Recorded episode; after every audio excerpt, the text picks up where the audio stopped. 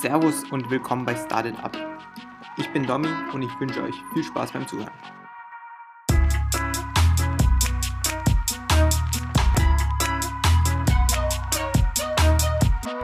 Ich glaube, das hatte jeder mal, als er irgendwie 13, 14 war, äh, so einen YouTube-Channel zu machen. Und zwar so ein, so ein Let's Play-Channel. Ähm, und zwar hatten wir einfach random diskutiert, dass wir irgendwie so eine Rakete bauen wollen oder so. Irgendwie wollte ich Hacker werden mein heutiger Gast ist David Jenicelik. Wir sprachen über seine Informatikaffinität in jungen Jahren, über seine Tätigkeit bei dem ETH Hyperloop-Projekt und über seine bisherigen Erfahrungen mit Gründung. Viel Spaß beim Zuhören. Servus David, vielen Dank, dass du dir die Zeit genommen hast. Hey, Servus. Ja, bevor wir anfangen, wie immer, möchtest du dich vielleicht mal vorstellen, wie alt bist du, woher kommst du, was hast du so für Hobbys? Äh, klar. Ähm, ja, ich bin David, also mein voller Name ist Kemal David Jenicilik, wie sehr viele wissen, ähm, mit mir zu haben natürlich. Äh, ich bin ursprünglich aus der Türkei. Ich bin in der Türkei aufgewachsen, geboren, aufgewachsen. War bis ich äh, 16 bin in der Türkei. Genau, da war ich ein Jahr in München und dann habe ich Studium hier in Zürich angefangen, ähm, Informatik und das habe ich dann fünf Jahre lang einfach so studiert und ja, das habe ich jetzt bis letztes Jahr gemacht. Was war es noch für Fragen? ähm, ja, kein Stress. Äh, genau, woher du kommst, das hast du erzählt und was du für Hobbys vielleicht hast, bevor wir dann auf deine beruflichen Projekte kommen. Ja, Hobbys. Ähm, Hobbys. Ich mache gerne Sport. Äh, ich habe recht gerne, ich bin zwar nicht gut darin, aber ich habe recht gerne Kampfsport gemacht vor Corona. Und ich habe früher auch Gitarre gespielt, aber seit irgendwie ein, zwei Jahren nicht mehr so viel. Früher hatten wir in der Schule so eine kleine Schulband gehabt. Ähm, hat mega viel Spaß gemacht, auch weil es halt die Kollegen waren, mit denen man Musik gemacht hat. Äh, und vor allem in der Türkei ist es mega chillig. Ähm, ja, ich glaube, genug für Hobbys, oder? ähm, genau, du hast, du hast auch angesprochen, dass du mit 16 erst nach Deutschland gekommen bist. Du kannst aber also perfekt Deutsch. Äh, habt ihr dann schon in der Türkei auch Deutsch gesprochen? Ja, ähm, was die meisten nicht wissen, ist, in der Türkei gibt es zwei größere, früher waren es drei deutsche Schulen und ich war auf einer von der. Ähm, ich war in Ankara auf der deutschen Schule. Ähm, das heißt, vom Kindergarten bis zur 11. Klasse war ich in der deutschen Schule in Ankara. Und meine Mutter ist auch Deutsche, deswegen Deutsch. Also mein Türkisch ist äh, vergleichsweise schlechter als mein Deutsch. Deutlich schlechter, einfach weil ich es nie in der Schule hatte. Okay, krass. Und du bist dann nach Zürich gekommen an die ETH. Warum bist du dann damals, wieso hast du dich dazu entschlossen, an die ETH zu gehen? Ähm, ich mochte schon immer das Bild der Schweiz, äh, so im Sinne von Neutralität, Innovation. Ähm, ja, einfach die zwei Sachen, glaube ich, hauptsächlich. Und das waren die zwei Hauptgründe. Ich hatte eine Deutschlehrerin in der Schule in Ankara in der Türkei, die sie kam aus der Schweiz und sie hat irgendwann mal ETH angesprochen. Ich habe es mir genau angeschaut und die Uni, ich fand eine Rankingweise und auch wirklich vom Stoff her, wie ich es jetzt letztes Jahr mhm. gesehen habe, ist sie mega gut. Ähm, pusht einen schon recht stark, aber es ist mega gut, auch deswegen. Ähm, ja, deswegen bin ich an die ETH gekommen und äh, weil sie mich auch angenommen hat. Also ich hatte mich auch für amerikanische Unis beworben ähm, und auch so ja, Ranking, also ganz ehrlich, Ranking hatte schon großen Wert bei mir, einfach weil ich glaube, man hat sonst keine Informationsquelle aus dem Ranking.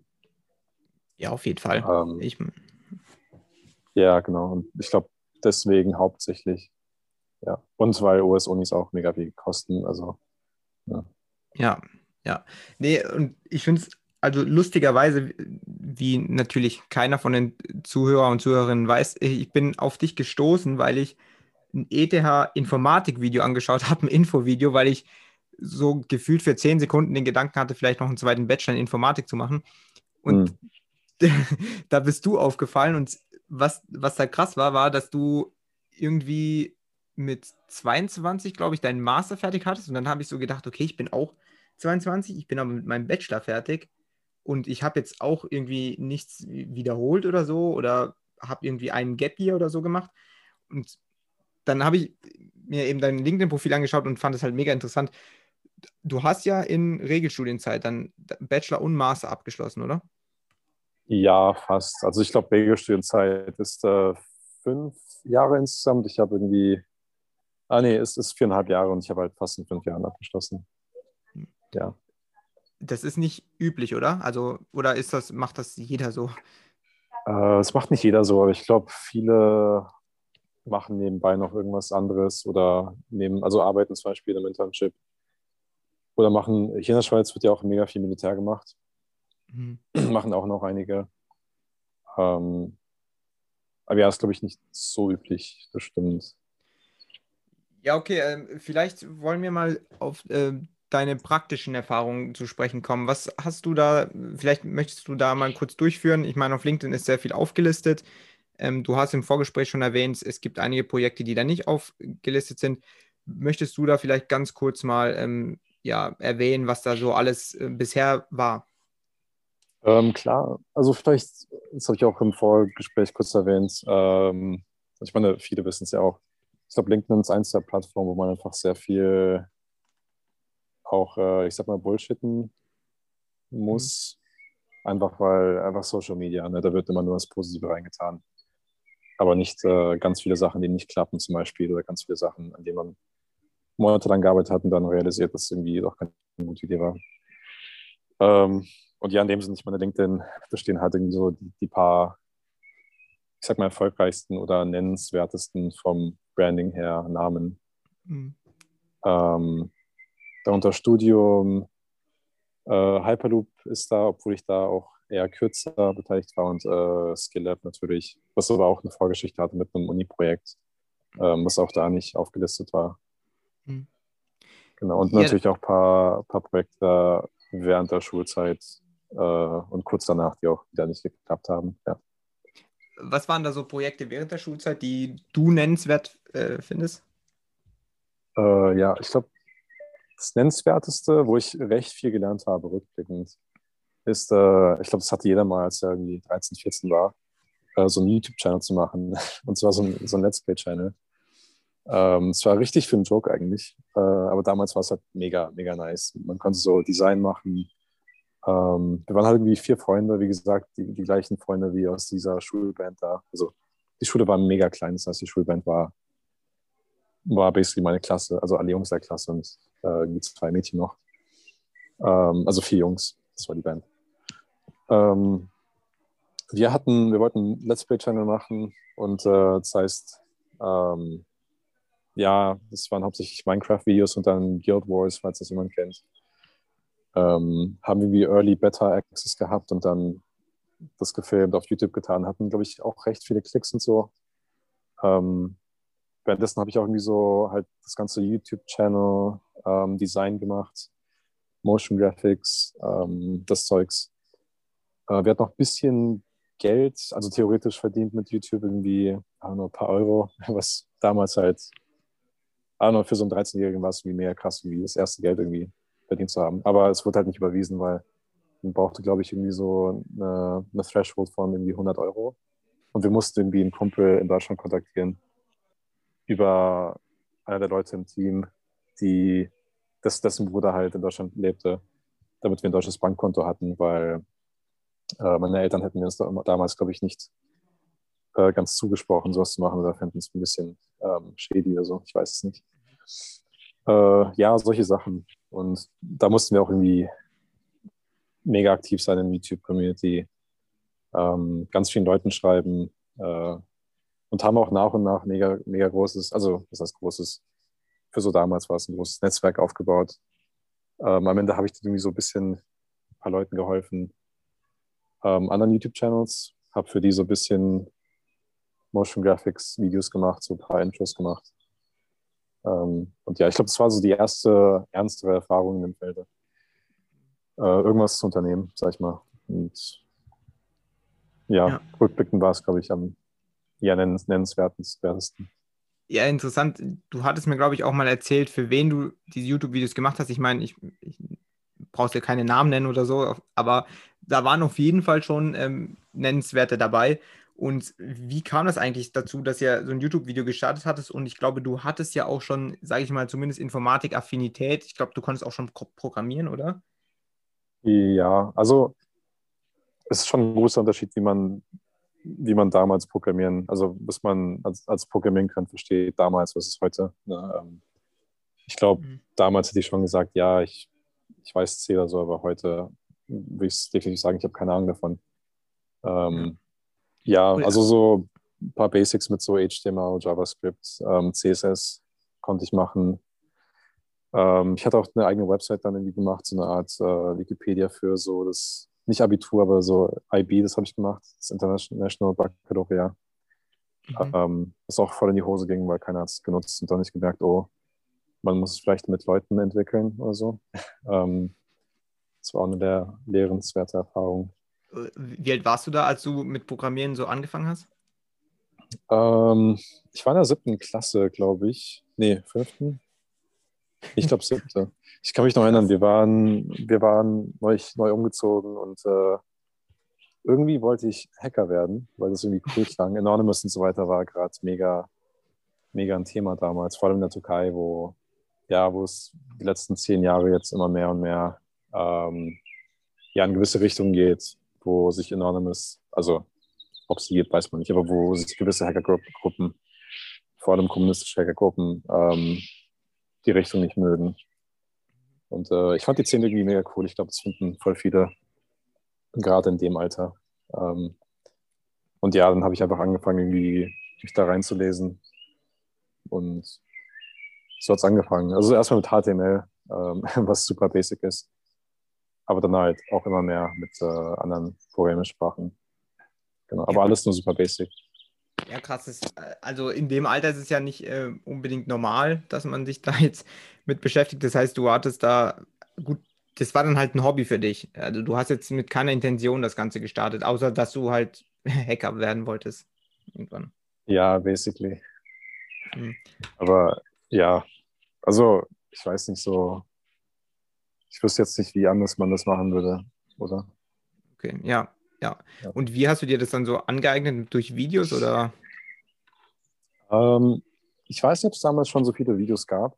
Ähm, wahrscheinlich schon, aber damals gab es noch dieses eine, wie hieß es?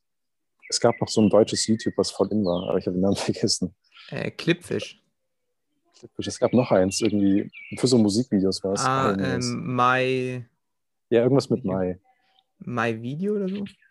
Ja, kann, ja, kann gut sein. Ey, diese Plattform ist auch ausgestorben jetzt. Ähm, nee, also das, das Lustige war, ähm, ich habe mir tatsächlich einfach diese, also bei Programmiersprachen gibt es einfach so, so eine Sache, die nennt sich Documentation. Einfach Dokumentation. Ich weiß nicht, wie gängig ja. das außerhalb im technischen, ja, technischen Feld ist. Ähm, habe ich mir einfach an, ange, angefangen durchzulesen und das irgendwie so gelernt. Ähm, das Lustige war, mein Englisch damals war mega schlecht. Also, und dann war halt einfach siebte Klasse oder irgendwie sowas. Ähm, man versteht halt die Hälfte von den Sachen nicht, die man liest. Ähm, vor allem das Technische nicht. Das heißt, irgendwie so ein, so ein nicer Side-Effekt davon war irgendwie, dass ich auch ein bisschen Englisch gelernt habe. Und vor allem so im Programmieren ist ja alles äh, Englisch. Das heißt, ja, ähm, es war einfach so ein Side-Effekt. Aber es hat schon mega viel. Also ich kann mich noch erinnern, die ersten paar Tage, glaube ich, äh, war ich richtig von der Idee besessen, irgendwie Hacker werden zu können. Und ich glaube, das hat mich am Anfang gepusht, aber später ging es über so ein Threshold hinaus, dass das irgendwie nicht mehr so mental intensiv war, dass es irgendwie ja recht machbar war. Aber da hast du bestimmt die ein oder andere Aktion durchgezogen, oder? Nee, nicht wirklich. Also, nee, also ja, nicht wirklich. Okay. So super kleine Sachen, die jeder machen kann. Vielleicht so Spaß, mhm. aber nicht, nichts Ernstes. Also ich kann auch gar nicht hacken oder so. Mhm. Aber damals okay, war es okay. halt irgendwie so, ein, so eine Vision. Ja. Ja. Okay, dann wollen wir vielleicht mal auf ähm, dein oder auf das Hyperloop-Projekt äh, zu sprechen kommen. Äh, vielleicht erklärst du davor erstmal, was Hyperloop ist und dann, was ihr in dem Projekt gemacht habt. Das war ja während deines Bachelors. Ja, genau. Ähm, erstmal Hyperloop. Es ist eine neue Art der Transportation oder soll es werden. Ähm, es gab so ein White Paper von Elon Musk, das super gehypt wurde. Aber die Idee gab es eigentlich schon davor, ähm, war einfach nicht so gehypt und vielleicht nicht ausgedacht. Und die Idee von der Transportationsmethode ist, dass man einfach so eine, so eine Art äh, Rohrpost hat, in dem man Menschen transportiert. ähm, bei äh, geringer Druckdichte oder ne, bei, bei Low Pressure Environment, womit halt irgendwie die Emissionen mega niedrig sind und Geschwindigkeit mega hoch zum Beispiel. Ähm, ja, ist das genug äh, Background oder?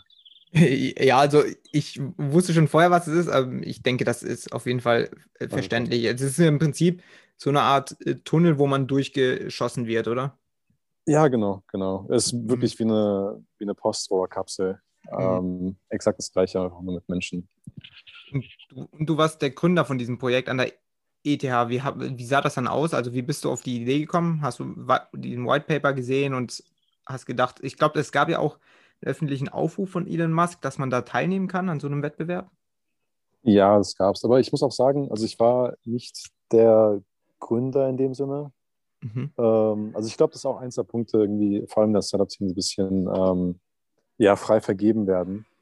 Ähm, aber also das wirst du, wie ich behaupten, es gab eine Person, Doré, äh, Doré hieß er, den Na Nachnamen kann ich schwer aussprechen, de, de Mosier, glaube ich, heißt der Nachname. Mhm. Ähm, also er hatte die Idee mit dem Hyperloop ähm, und hat dann ein paar Sachen ausgegangen gehabt in einem Vorlesungssaal. Ähm, und so habe ich die, also so haben wir halt die Aufmerksamkeit darauf gewonnen, sagt man das so. Anyways. Ähm, und also wie sich das für uns eignet hatte, also ich war noch mit einem anderen Kumpel sehr stark irgendwie äh, involviert, wir wollten halt irgendwas machen. Ähm, ich kann mich an so ein Gespräch in der Mensa, an der Unimensa erinnern. Ähm, und zwar hatten wir einfach random diskutiert, dass wir irgendwie so eine Rakete bauen wollen oder so. Ähm, vielleicht auch wegen dem ganzen Elon Musk-Hype war das das Topic. Und dann, ja, ich habe es mir so ein bisschen angeschaut, wie man es machen könnte und so weiter.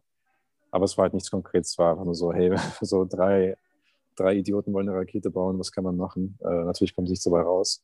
Nicht Idioten, aber so, ja, irgendwelche halt 20-Jährigen. Und ja, ein paar Monate später habe ich halt diesen Flair gesehen gehabt und äh, habe angefangen, da aktiv zu werden. Und äh, wir waren halt eine, eine der super Early Members und äh, vor allem halt, weil wir halt, halt auch am Anfang waren, haben wir es halt sehr stark gepusht gehabt. Äh, mein Kumpel Karl hieß er, oder heißt er halt immer noch, wie auch immer. Ähm, der war mega aktiv im technischen Bereich. Ähm, ich war halt mehr aktiv im so Operational und so Hiring und so auch ein bisschen Pitchen-Bereich. Ähm, ja, so kam es zustande und äh, so haben wir es einfach alles angepusht. Und meine, meine Tätigkeiten waren da eigentlich auch mehr, also ich war nur so recht kurz da für so ein halbes Jahr oder so. Ähm, meine Tätigkeiten waren am Anfang auch mehr äh, Hiring, einfach irgendwie so viele Leute wie möglich reinzubekommen. Und dann hat sich recht automatisch gefiltert, wer wirklich im Team drinnen bleiben sollte und wer nicht und, und auch den Profi äh, sehr vielen Professoren äh, pitchen, damit sie das Projekt unterstützen, weil ja, ich kann mich an einen Pitch erinnern, es gab einen Professor, der war richtig badass, wie ich es fand. Ähm, da war ich mit äh, Dore zusammen, äh, waren wir ihn versuchen zu überzeugen. Es war vielleicht eine Viertelstunde und der Typ ist äh, richtiger Babo hier an der Uni.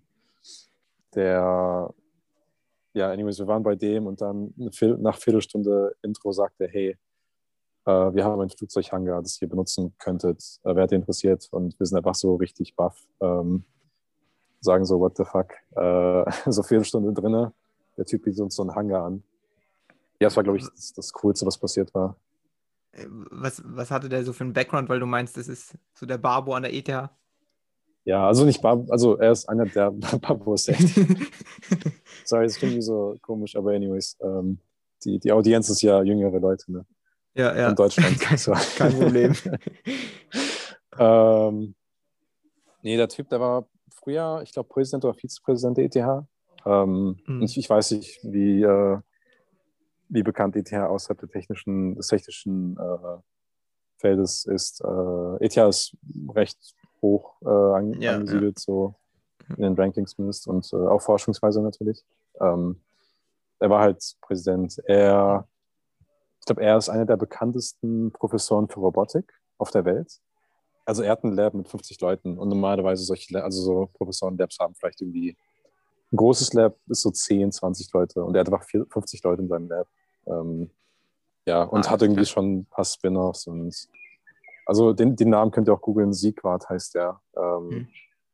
Ja, hat der einfach irgendwie, also wenn man auf die Seite geht von dem Lab, die haben einfach irgendwie jede Art von Robotik irgendwie haben sie. Ja, Sind ja, sie aktiv dran. Ja. ja, ja, und Spin-offs sind ja in, an der ETH gefühlt tägliches Brot, habe ich das? Ja, das Gefühl habe ich zumindest.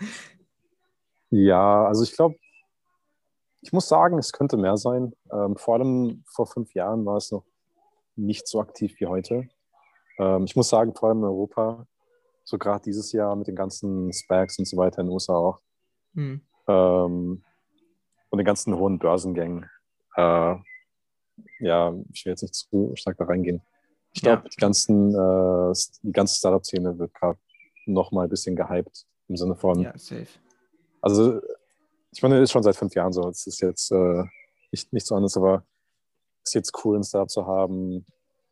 Ähm, Deutschland, dies, das, die ganzen großen Companies machen auch interne Spin-offs, dies, das. Äh, aber ich habe das Gefühl, Europa im Vergleich zu halt USA ist noch recht, äh, ja, Cor- Corporate, sag ich mal. Es sind halt Ja. grö- größere Players, die irgendwie versuchen, so ein Startup zu machen und dann, ja, it's not quite the same. Und äh, ja, ich, ich finde in der Schweiz und allgemein in Europa könnte das deutlich aktiver sein. Auch mit Leuten, die einfach was machen wollen, einfach starten, anstatt irgendwie, ja, zu lange zu denken, sag ich mal. Ja, genau deshalb gibt es ja den Podcast hier, weil ähm, auf, aufgrund von diesem Podcast werden sehr viele 17-jährige ähm, Mark Zuckerbergs oder so entstehen. Oh ja. ähm, Ja, nee, ja. Mal gucken. äh, nee, Ja, ähm, in abschließend dem vielleicht zu Alter ist es diesem. gut. Ja, Ich, ich glaube, in dem Alter ist es gut, halt Leute auch vielleicht dazu bewegen, dass man sich nicht zurückhalten soll zu sehr. Äh, Ja, auch ja. weil ich glaube, Europa hat man auch eher die Kultur, immer kritisch zu sein, äh, auch wenn es gut ist, vor allem in so technischen und Ingenieurswesenbereichen. Ähm, aber ich finde, das kann auch sehr oft einfach äh, Leute dazu verleit verleiten, früh aufzuhören, was nicht immer optimal ist. Ja. ja, ja. Ja, vielleicht abschließend zu diesem Hyperloop-Projekt. Hast du Elon Musk getroffen? Äh, ich nicht. Ähm, Doré und Karl, die anderen zwei, und halt ein Haufen anderer Teammember, die haben die- ihn getroffen. Der war halt da beim äh, Launch, Launch, äh, nicht Launch-Event, aber ich weiß gar nicht mehr. Ja, ja. Und ihr wurdet ja Dritter dort, ne? Ja, in dem Jahr wurden wir Dritter. Ähm, damals, ja, nach einem Jahr wurde es auch als Teil der ETH als, als so ein Kursprojekt angenommen. Und also wir haben damals keine Credit Points, nichts bekommen dafür. Mhm. Ähm, und das, ist, das war komplett student organized. Ähm, wir mussten auch selber das eigene Funding und so weiter alles organisieren. Ähm, da war ich nicht involviert, aber es war auch mega stressig, wie ich mitbekommen habe. Ähm, obwohl in der Schweiz, wie gesagt, die fördern Innovation so stark. Das war da schon einfacher als zum Beispiel Spanien oder so. Und ich glaube, das war auch ein großer Vorteil äh, gegenüber vielen anderen Teams. Ähm, die in München übrigens genauso, die sind auch äh, top. Ja, Ähm, Delft, die waren auch super. Ähm, ja, genau. Äh, Und du hast gerade eben auch ganz gut angesprochen, dass, oder zumindest sticht, sticht das bei dir raus, dass du nicht gründest, weil du gründen willst, sondern einfach, weil du Bock hast ähm, zu programmieren, Produkte zu erstellen, was auch immer. Und du warst dann auch Co-Founder bei SkillLab. Ähm, möchtest du da vielleicht erklären, was ihr da gemacht habt äh, oder was sie da teilweise immer noch machen? Und ja, dann vielleicht noch dazu kommen wir dann danach, was, wie es dazu kam. Aber erstmal vielleicht ganz kurz erklären, um was es da geht. Ja, ähm, bei SkillLab äh, wollen wir allgemein eine Zukunft schaffen, bei der Menschen ihr ganzes Potenzial nutzen können. Erstmal erkennen können und nutzen können. Ähm, das klingt jetzt mega vage, vielleicht. Ähm, also vielleicht vorab, ich bin bei SkillLab äh, nicht so hart bei der, beim Business-Teil äh, beteiligt gewesen, im Sinne von, äh, ich war halt immer mehr auf der technischen Seite, deswegen sind da meine Pitching-Skills ein bisschen schlechter als beim Hy- Hyperloop wahrscheinlich. Ähm, aber ja, das, das ist die Message. Und wie wir es machen, ist, ähm, wir haben eine App. Momentan ist es mehr für Governments und Employment Services. Und ähm, die App soll Leuten helfen, ähm, halt ihre Fähigkeiten zu erkennen. Also wir fragen sie dann irgendwie ganz viele Fragen. Hey, hast das gemacht, hast das gemacht? Ähm, und dann fragen wir sie auch, was sie machen wollen. Und dann schlagen wir ihnen einen Karrierepfad vor. Hey, du kannst den Kurs nehmen, du kannst das Internship machen, du kannst da zwei Jahre arbeiten und dann bist du da, wo du sein, sein wolltest. Ähm, das ist die Idee von SkillUp eigentlich. Und angefangen, also wie das Projekt angefangen hatte, war, ähm, also, mit, egal, wie, äh, also wieder mit zwei separaten äh, Fäden. Ähm, ich habe einen Kumpel hier an der ETH, mit dem, also mit dem mache ich halt öfter Sachen, einfach weil er einfach auch Bock hat, Sachen zu machen. Äh, das klingt jetzt mehr, whatever. Ähm, und ja, mit ihm 2000, das war kurz nach Hyperloop. Mir hatte Hyperloop irgendwie nicht mehr so viel äh, zugesagt im Sinne von so, ja, ich, ich wollte irgendwie weg von Hardware. Ähm, es gab auch so erste Politikspiele ähm, innerhalb des Teams, was ich ein bisschen schade fand ähm, und wollte halt weg davon. Und zu der Zeit gab es auch eine riesen Flüchtlingswelle äh, aus Syrien. Damals hat der, hat der Krieg in Syrien, glaube ich, angefangen. Ähm, ich glaube, in dem Jahr alleine gab es eine Million Flüchtlinge, die nach Europa ausgewandert sind, glaube ich. Ähm, und wir wollten das einfach beheben. Nicht beheben, aber halt versuchen zu lösen. Ja. Äh, ne?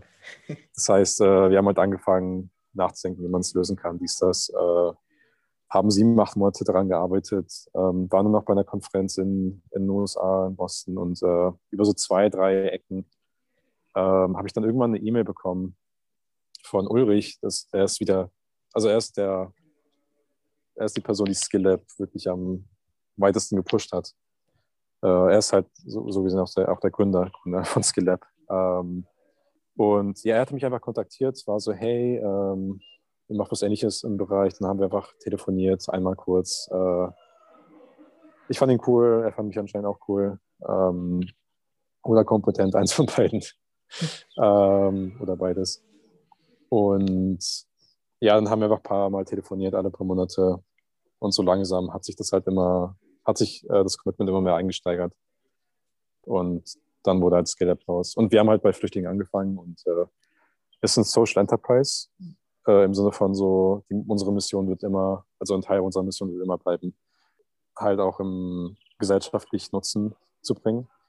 Äh, aber wie gesagt, wir wollen tatsächlich äh, eventuell jedem helfen können. So hm. gesehen. Macht ja. das Sinn ungefähr? Oder? Ja, das macht Sinn. Ähm, das heißt, die Idee kam nicht von dir direkt, oder? Ähm, doch, eigentlich schon. Äh, ja. Also wie gesagt, es waren halt zwei, zwei verschiedene Stränge diesmal und wir hatten sehr, sehr ähnliche Ideen. Ähm, also wir haben sogar noch äh, einen Pitch-Deck von damals und äh, die Funktionalität, die wir gepitcht hatten, ist recht ähnlich zu dem, was wir auch heute haben. Ähm, recht ähnlich, nicht, nicht, hm. nicht gleich. Okay. Ja. Und genau. ähm, wie bist du, also du hast ja im Prinzip dieses Problem entdeckt, oder was heißt Problem, aber es war eine Herausforderung mit der Flüchtlingswelle und ihr habt überlegt, wie ihr ähm, diese Herausforderung oder wie ihr diese Welle auch ein bisschen, wie, wie, kann ich sagen, ohne dass es. Ah, wie wir es reiten können, oder? Ja, geht. Also, genau, also ja. für mich, für mich, es war halt wirklich mehr so ähm, damals. Heute bin ich, glaube ich, ein bisschen weniger radikal in dem Denken, aber damals vor allem hatte ich noch irgendwie immer noch dieses. Also ich glaube, wenn man jünger ist, dann ist man ja vielleicht eher, geht man eher in eine radikale Richtungsdenken. Ähm, ich wollte Hacker werden, irgendwie da komm, kam ich irgendwie stark so ich will nicht linke Szene sagen, aber so Punk-Szene irgendwie rein. Ich meine, in der mhm. Gitarre, ich habe auch mega viel Punk, Punkrock gespielt zum Beispiel. Mhm. Äh, habe mir nur Punkmusik gehört für ein paar Jahre eigentlich. Ähm, und so eine Idee, die ich halt im Kopf hatte, war, also waren zwei Sachen. Einmal, ich will ein Problem lösen, was global Wichtigkeit hat. Und zweitens, ich fand es mega unfair. Also, ich weiß nicht, wie man das, äh, so wie du und wie, wie andere sehen ähm, vielleicht kommt es auch von meinem Background, dass ich einfach in der Türkei aufgewachsen bin. Ähm, ich glaube nicht mal davon einfach irgendwie allgemein. Äh, je nachdem, wo man geboren und aufgewachsen wird, hat man mega starke Chancenungleichheiten. Ähm, nicht nur, dass ich meine, das gilt ja auch in der Startup-Szene so, äh, wenn man in Silicon Valley ist, dann hat man so viel mehr Möglichkeiten als hier ähm, in Zürich, in München. Ähm, es ändert sich jetzt auch ein bisschen, äh, langsam und ein bisschen. Mal sehen, wie es gehen, in welche Richtung es sich fortbewegt. Aber das fand ich einfach mega ungerecht und ich wollte irgendwie auch äh, gucken, dass ich da irgendwie helfen könnte. Weil es gibt ja voll viele Migranten auch ähm, oder Leute, die erleben, die sind einfach mega, mega tüchtig, mega schlau, aber haben einfach nicht die gleichen Möglichkeiten wie, wie wir hier. Und ich wollte einfach das ähm, wirklich ansprechen. Und äh, in dem Sinne, ich glaube, also man könnte schon als Welle reiten klass, äh, klassifizieren, aber ich glaube, wir waren auch schon zu spät für die Welle. Und äh, ich muss sagen, so geschäftlich war ich damals, glaube ich, auch nicht äh, reif genug, dass ich das irgendwie erkennen hätte können, dass es irgendwie so geschäftstechnisch auch eine Welle wäre. So. Ja, aber auch aber, worauf ja. ich hinaus wollte, ist auch, äh, ich meine, du hast dieses Problem entdeckt und du wolltest das Problem halt lösen, ne? Und ähm, ja, ja. Und ähm, ja, in dieses Denken muss man ja eigentlich auch erstmal kommen, oder das hat jetzt vielleicht nicht jeder. Ähm, und da vielleicht hat es, würdest du sagen, das hat auch ein bisschen was mit deinem Studium oder mit deinem Background zu tun, weil du einfach auch viel Projektarbeit hattest an der ETH und auch gerade mit diesem Hyperloop und so immer in dieses Machen gekommen bist und dieses große Denken, was du angesprochen hast. Ich meine, ihr habt überlegt, eine Rakete zu bauen und sowas. Das ist halt etwas, was leider nicht viele, woran leider nicht viele denken, weil viele sehr beschränkt denken, also beschränkt in den Möglichkeiten. Ähm, würdest du sagen, dass, oder vielleicht, was würdest du sagen, von wo das kommt, so diese Denkweise, diese Herangehensweise? Ähm, gute Frage. Ich weiß nicht genau. Ähm, ein paar Sachen, die es sein könnten, ist vielleicht äh, einmal auch Informatik, ähm, weil, also vergl verglichen zu ähm, Maschinenbau oder so, oder Elektrotechnik oder sehr vielen anderen Sachen. Ich glaube, Informatik ist eins dieser ähm, Fachbereiche, wo man einfach eine Idee sofort umsetzen kann und man bekommt sofort Feedback, ob es klappt. Ähm, das könnte es sein. Ähm, zweitens, ich fand in der Türkei, also ich weiß nicht, ob das richtig ist, statistisch gesehen, aber in der Türkei gibt es einfach mega viele Leute, die einfach irgendwas machen. Also das klingt vielleicht voll abstrakt, aber ähm, die sagen weiß, einfach. Ja, yeah, yeah, also die einfach machen, ohne nachzudenken vielleicht. Ähm, und ich glaube, also vielleicht ist es manchmal naiv. Ich meine, ähm, ja, also es ist schon naiv, I guess, äh, irgendwie auf so eine Idee zu kommen manchmal. Aber ich sehe auch mega oft, wenn man lang genug daran arbeitet, dann, wenn man halt es richtig verfolgt, dann klappen diese Sachen meistens auch. Deswegen ich auch vorhin meinte, ähm, mit es ist schade in Europa halt diese, diese Stimmung manchmal zu sehen, dass äh, Leute eher kritisiert werden und vielleicht, dass das dazu führt, dass Leute aufhören, ähm, vor allem in jungen Jahren. Und man sieht vielleicht die Ergebnisse erst nach drei Jahren, nicht nach einem Jahr. Genau. Ja, ich meine allein schon die Tatsache, dass man, dass viele Angst haben, was die anderen von einem denken könnten, wenn man etwas startet. Ich glaube, das ist ja auch schon so ein Ding, was problematisch ist und was so ein Denken vielleicht auch jetzt nicht erleichtert. Ja, ja, genau. Ähm, und ich, ich finde auch, immer werden, nicht immer, aber sehr häufig werden, werden halt die guten Sachen, die positiven Sachen immer in den Vordergrund äh, gedrückt gerückt. Ähm, ich meine, es ist ja wie bei Instagram, also ich benutze Instagram nicht wirklich. Aber Instagram wird man ja auch nichts Normales zeigen. Alle wollen der Beste sein, der Schönste dies, das. Ähm, ist ja auch bei den Startups genauso. Ähm, alle zeigen nur die Vor, äh, Vorbilder oder Vorschau-Exemplare. Und vielleicht hat es ein negatives äh, Denken in gewisser Hinsicht. Ähm, oder es ist auch vielleicht ein bisschen wie bei, vielleicht schlechte Parallele, aber bei, bei Sachen, die man also vielleicht bei, ach, nee, okay, gehen wir nicht da, da rein. Aber ich, ich finde, es ist auch gut, äh, über negative Examples mal zu sprechen, öfter zu sprechen. Einfach weil es klappt einfach die meiste Zeit nicht. Und man braucht einfach Leute, mit denen man reflektieren kann, von denen man Feedback holen kann. Und vielleicht ist es auch einfach eine Kultursache, dass Leute über solche Sachen einfach nicht so oft reden in, in Europa, wobei sich das auch verbessert, wie gesagt. Ähm, ich meine, äh, wer bin ich das zu sagen? Ich, ich bin, also ich mache es auch erst seit fünf Jahren oder so. Ähm, aber ja, Macht das Nee, Sinn aber ungefähr? Oder? Ja, ja, auf jeden Fall. Ich meine, so Leute wie dich äh, wäre sicherlich nicht schlecht, wenn es mehr, mehr von solchen Leuten geben würde, die genauso denken ähm, wie du und die vielleicht auch mal Bock hätten, eine Rakete oder so zu bauen. Ähm, Ja, also die Rakete klingt mega naiv. Aber ähm, so ein, ein Jahr, nachdem wir Hyperloop gemacht hatten, ein oder zwei Jahre, ähm, gab es jetzt auch, also wurde dann auch ein Raketenteam an der ETH gegründet, so mega unabhängig, äh, was voll lustig war. Ähm, aber ja, genau. ja, ich meine, warum nicht eigentlich? Ja, pretty much. Ich meine, nachdem es klappt, ist es mega obvious. Das ist irgendwie, Ja, ja, you, you get it. Ja. vielleicht nochmal, bevor ich zu meinen Standardfragen komme zum Schluss, ähm, würde mich interessieren, was so deine, ähm, was ist so das Geilste am Gründen gewesen für dich und was war so die größte Herausforderung? Gute Frage. Kannst du Gründen vielleicht definieren, so einfach irgendwelche Projekte zu machen? Oder? Ja, nee, ich würde jetzt, boah, ja, gute Frage, weil Projekte sind, ein, sind ein Start in die Selbstständigkeit, weil je nachdem, ich meine, wenn du ein Projekt selbstständig angehst, dann ist es ja nicht dasselbe, aber es Okay, geht in die okay, Richtung. I, I get it. Ähm, Ähm, ja, ich würde vielleicht ja. Skill Lab sagen. Bei Skill Lab. Ähm, also vielleicht pauschal so als Antwort. Ich glaube, nicht wissen zu können, was man machen muss und soll. Und äh, ich glaube, vor allem, wenn man jünger ist und wenn man irgendwie das neu startet, dann, dann checkt man nicht, dass man einfach die ganze Zeit mit Leuten reden sollte. Weil Leute geben einem Ideen, äh, sie geben einem irgendwie Input, dass man mehr reflektieren kann, dass man aus einer neuen Perspektive was sehen kann. Und man muss einfach sich forcieren, ähm, einfach an, an ganz vielen Türen anzuklopfen, einfach nachzufragen, einfach die Idee zu pitchen äh, oder zu fragen, hey, wie läuft es bei euch ab? Äh, können wir was verbessern? Oder hey, würdet ihr sowas, wärt ihr interessiert an sowas? Mhm. Ähm, Ja, da, da würde ich vielleicht ganz kurz nochmal ähm, dich unterbrechen wollen, sorry, ähm, weil mich da interessieren würde, wie gehst du vor, wenn du eine Idee hast? Ähm, also wirklich ganz am Anfang, du hast irgendeine Idee, du bist irgendwo rumgelaufen, dir ist was aufgefallen. Wie gehst du dann vor? also man jetzt m- mich oder so im Allgemeinen muss man Nee, nee, dich, also ich meine dich jetzt. Okay, also ich habe so ein, also ich habe so ein, so ein äh, Habit jetzt mir angewohnt, dass ich äh, jede Idee, die ich so semi-interessant finde, in so einen Google Drive Doc schreibe, Mhm. so als Notiz. Ähm, und dann, ja, und dann steht das da erstmal.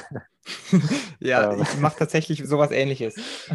Äh, und dann, äh, je nachdem, wann ich Zeit habe und so weiter. Also zum Beispiel äh, bei Skill Lab ich hatte ich mich halt entschieden, ähm, dann nicht mehr äh, Fulltime zu sein, weil ich äh, halt an einem anderen Projekt arbeiten wollte.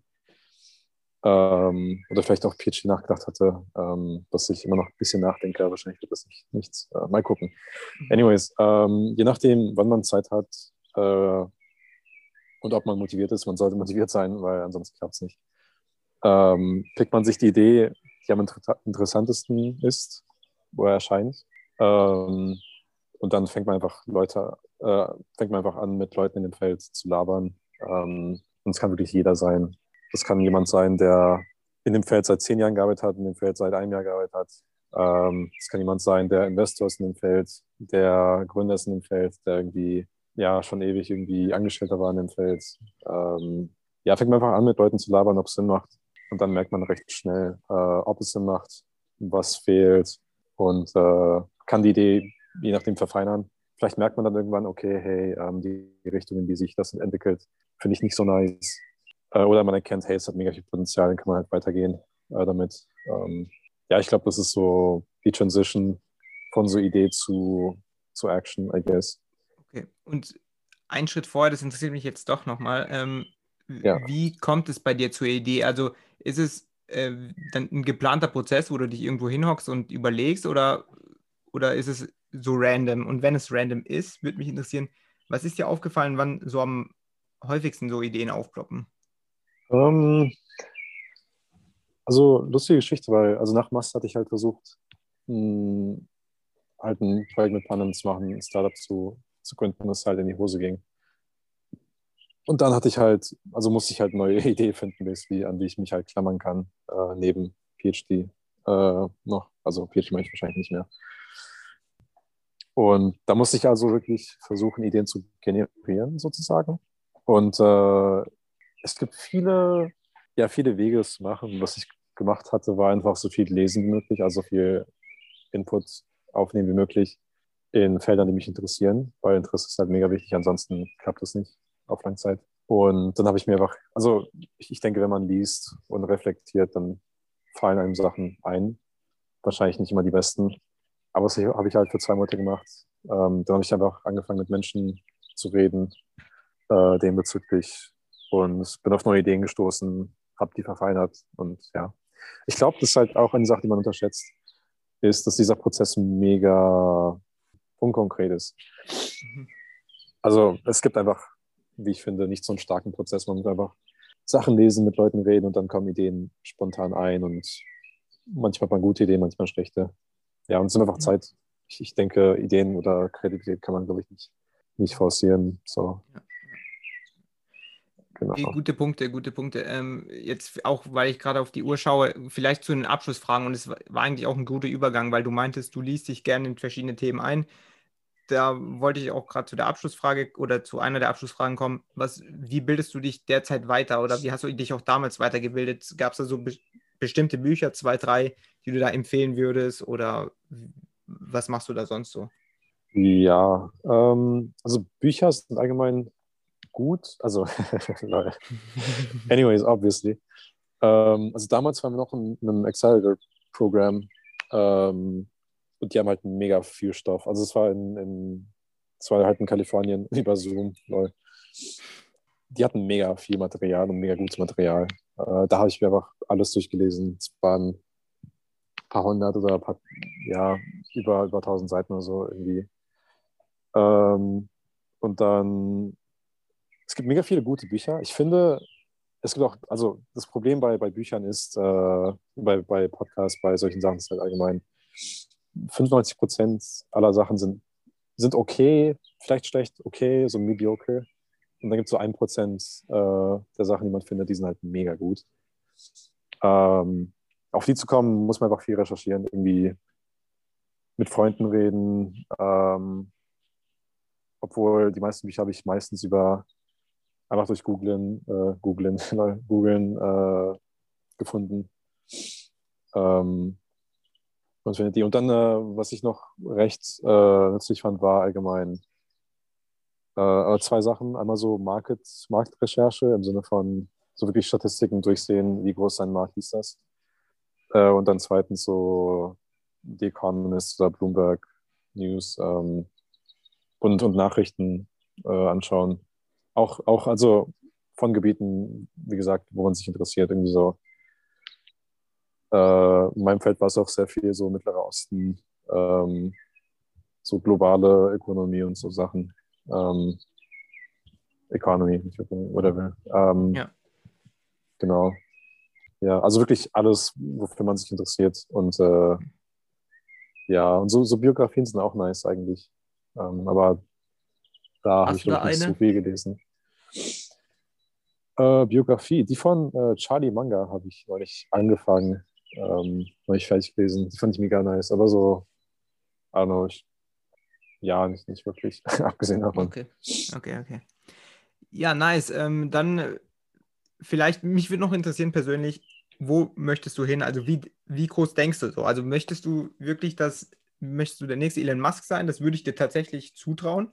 Ähm, oder sagst du, ich gründe die nächste Yoga-App oder so, keine Ahnung. Also jetzt null abwertend gemeint, aber so von der Dimension, wie groß denkst du für die Zukunft auch? Ich persönlich, also ich, ich setze mir jetzt keine Ziele, wo ich in, also ich setze mir schon Ziele, wo ich in 50 Jahren sein will oder so, 30, whatever. 50. Äh, also ich glaube, wichtig ist einfach erstmal happy zu sein mit dem, was man hat ähm, weil ich glaube, immer wollen ist nicht gut. Und ich glaube, wenn man sich zu große Ziele setzt, dann ist es halt auch nicht immer gut. Äh, aber ich denke allgemein schon groß. Ähm, und wenn, wenn mir Leute auch sagen, dass ich irgendwie zu groß denke oder so, ähm, also auch, auch kritisch abwertend gemeint, dann ignoriere ich einfach solche Leute und sage einfach, hey, du, du checkst das nicht. Dann machst du genau ähm, alles richtig wahrscheinlich. Hoffentlich. Äh, man, muss ja, man muss ja weg vom Strom äh, schwimmen, weißt du. Genau so ist äh, Nicht entgegen, aber einfach sein eigenes Ding machen. Ähm, ich denke schon groß. Äh, aber mhm. so nächster Elon Musk werden oder so schon eine, eine sehr hohe Bar. Ne? nee, aber ist auch ein gutes Schlusswort, aber tatsächlich bin da sehr gespannt, was davon noch von dir kommt. Ähm, von den Gesprächen, die wir bisher schon hatten oder auch vom Schreiben, ähm, kommt natürlich sehr gut rüber oder auch von deinem LinkedIn allein schon, dass du sehr kompetent scheinst zumindest. Ja, ich weiß jetzt nicht, wie, wie du arbeitest, aber ich meine, SkillLab hat auch schon Funding erhalten, wie ich gesehen habe. Ähm, also da ist auf jeden Fall was dahinter und ich äh, traue dir da alles zu eigentlich. Von daher bin ich da auch sehr froh, ja, dass ich mit dir hier sprechen durfte ähm, und bin sehr gespannt, was da noch von dir kommt. Vielen Dank dir. Ja, vielleicht noch äh, ein kleines kurzes Schlusswort. Äh, falls, ich meine, ja, falls du da irgendwelche Zuhörer irgendwelche Fragen haben oder wenn, wenn ich irgendwie so mhm. ratlich helfen kann, könnt ihr mich immer auf äh, ja, LinkedIn kontaktieren und äh, ja, ich glaube, LinkedIn ist gut. Private E-Mail vielleicht nicht rausgehen. Nee. ja. Ja, und er, da antwortet er euch auch. Also ich meine, ich hatte, ich Low Performer hatte da keine Ahnung, wie viel Kontakt, als ich dir geschrieben habe. Also nicht viele und du hast trotzdem geantwortet. Also äh, könnt ihr ihm da ruhig schreiben. Der ist da sehr offen für. Ja, ja, bitte. Ähm, ja, wir müssten, wir müssten Europa stärken so. und äh, Deutschland auch. ja, okay. also vielen Dank dir, Anyways. David. Ja, gerne. Danke für die Einladung. Bis, äh, ja, ja, vielleicht hören wir uns noch mal irgendwann. Bis dann. Ciao. Gerne. So, das war's mit der Folge. Vielen Dank fürs Reinhören. Ich hoffe, ihr konntet was mitnehmen. Schreibt mir auch gerne euer Feedback auf äh, LinkedIn, Instagram oder sonst wo. Würde mich auf jeden Fall sehr freuen und wäre sehr hilfreich. Ansonsten würde ich mich auch wieder freuen, wenn ihr beim nächsten Mal wieder einschalten würdet. Vielen Dank und ja, bis denne.